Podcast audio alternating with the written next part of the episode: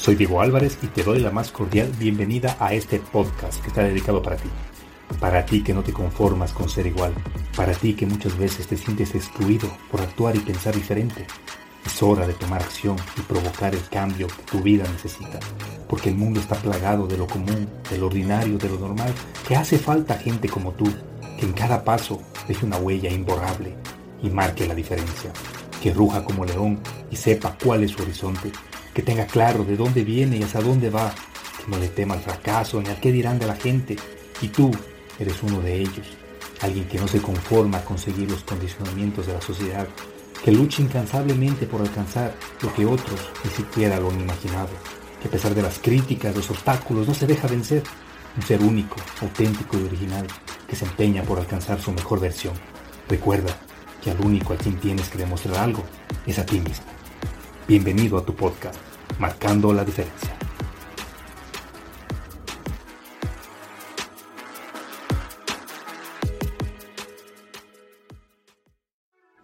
Hola, hola, bienvenido a Marcando la Diferencia.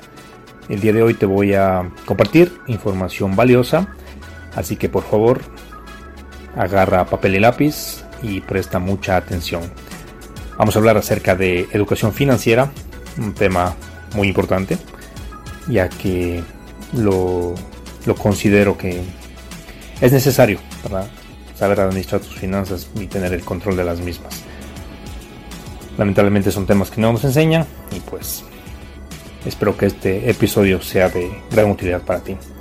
Así que dime, si eres tú una de las personas que constantemente está repitiéndose, pensando o diciendo, ah, no me sobra dinero para ahorrar, estoy lleno de deudas, las matemáticas no son mi fuerte, ya tengo suficiente con mi trabajo como para ponerme a analizar finanzas, el dinero es un tema que jamás he dominado, siempre he tenido dinero y me gusta comprar, me gusta gastar, todo lo que gasto es para mis hijos y en eso no voy a, escatimar o no voy a tener cuidado, las cosas cada día están más caras y la vida más difícil, por eso no ahorro, ah, trabajo tanto que necesito descansar y darme mis gustos, que sea lo que Dios quiera, a mí temas de educación financiera no me interesa y bueno, podríamos irnos de largo con miles y miles de excusas.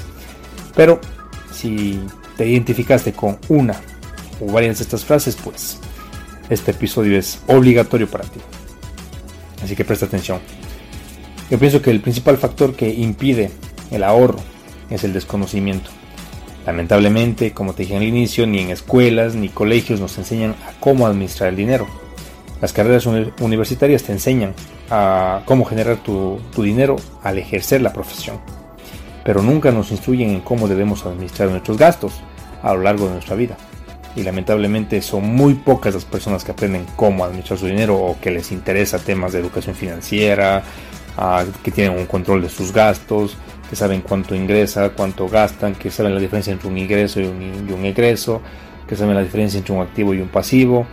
En fin, el día de hoy te quiero hablar ah, exclusivamente y enfocarme en lo que es las deudas. Hay deudas que son buenas y deudas que son malas. Y sí, me dirás, ¿cómo? ¿Cómo que hay deudas buenas y deudas malas? Si es deuda, es, pues es mal y ya no. Primeramente vamos a liberarnos de ese limitante, de esa creencia, ya que hagamos de cuenta que la deuda es como el colesterol que tenemos nosotros. Hay colesterol bueno y colesterol malo, ¿verdad? O sea, uno te ayuda a mantenerte sano, pues y el otro, dependiendo la, la, cantidad, me imagino, pues te causa enfermedades. Así que hablemos de la deuda buena. La deuda buena es cuando los ingresos que obtienes son mayores a las cuotas, a las deudas o a tus gastos. ¿Sí? Se contrae esta para generar riqueza. Solamente para generar riqueza. Es decir, por ejemplo, si es que compras un departamento y lo rentas, si esa renta sale el valor de la cuota, pues prácticamente es una deuda buena, porque tú no estás pagando esa deuda, se está pagando el departamento solo. ¿Entiendes? Si es que de pronto ah, compras un taxi o ya tienes un taxi y lo renuevas por un vehículo más nuevo, pues el dinero que estás invirtiendo ahí se va a regenerar y pues vas a recuperar. en educación, la educación por lo general es considerado eh, un impacto por por su tiempo, ¿sí? Tiene su impacto por el tiempo que, ya que si tú te capacitas, inviertes en tu educación, pues tienes las expectativas de cuando culmines esa capacitación, aspirar a, mejores ingresos. Ah, también lo que es terrenos, puedes comprar terrenos, convertirlo en un estacionamiento pues generar ingresos. Y en base de ese ingreso te irá pagando, te irá pagando el bien que hayas adquirido. Así que toda deuda que te dé beneficios adicionales se considera buena deuda.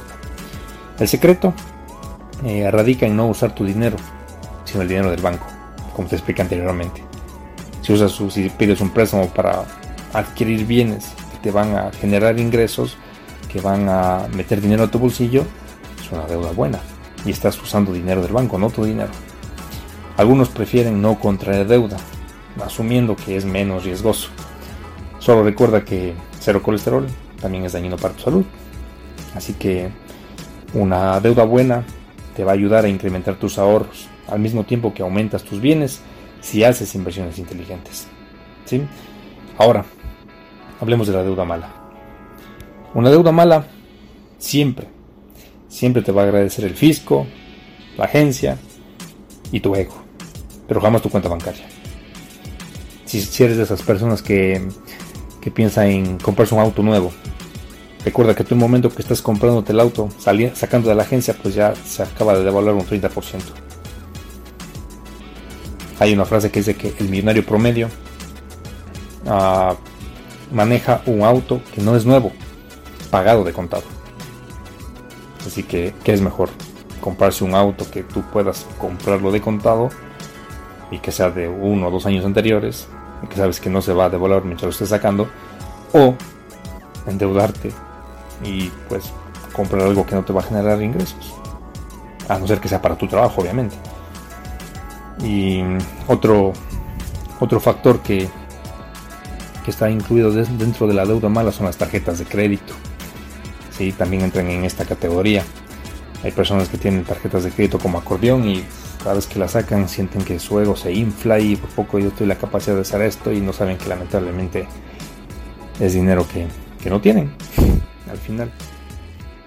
Ah, las deudas malas son producto del impulso emocional por comprar sin prever las consecuencias.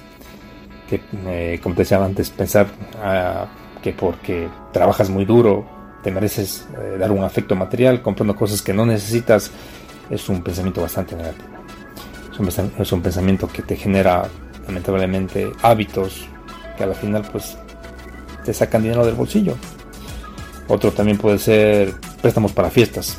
Hay gente que se endeuda por celebrar los 15 años, por celebrar un cumpleaños, por... Ah, en fin, hacer una fiesta. Imagínate, o sea, una fiesta no te va a generar absolutamente ningún ingreso. Y pues hay gente también que compra descontroladamente porque ve que algo está en descuento y dice, no, o sea, si no aprovecho ahora la promoción, mañana va a estar más caro, pero si te vamos a pensar, son cosas que no necesitas en ese momento. ¿sí? Hay gente también que se compra paquetes vacacionales y que se dedica a pagar todo el año y pues al final muchas veces ni siquiera lo ocupa.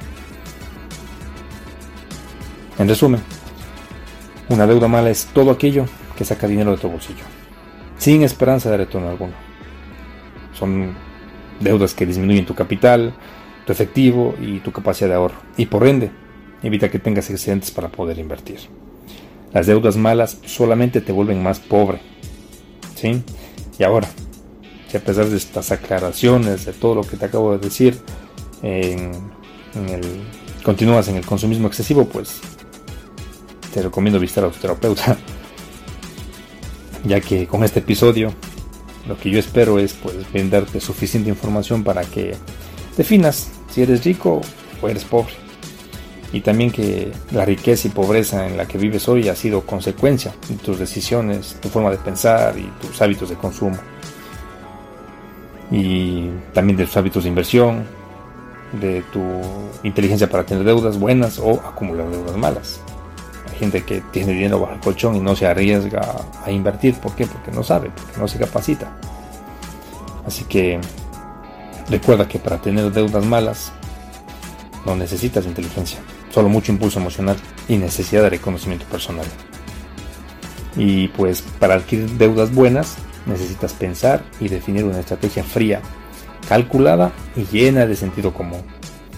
Así que después de este episodio podrás determinar si la dirección de tu vida seguirá por el camino de la pobreza o por la senda de la riqueza. Es un proceso que nace de tu interior, ya que necesitas modificar ciertos hábitos y pensamientos limitantes acerca del dinero y la riqueza. Recuerda que ser rico no depende de tus ingresos, sino de lo que para ti significa el dinero y de cuán importante es la seguridad económica futura y la estabilidad financiera en tu vida. Y a partir de ahí, construir tus, eh, tus decisiones financieras. Así que la decisión es en tus manos. Si te perdiste por alguna parte del audio, repítelo, analízalo, anota los puntos más importantes y lo más importante, ponlos en práctica hoy mismo.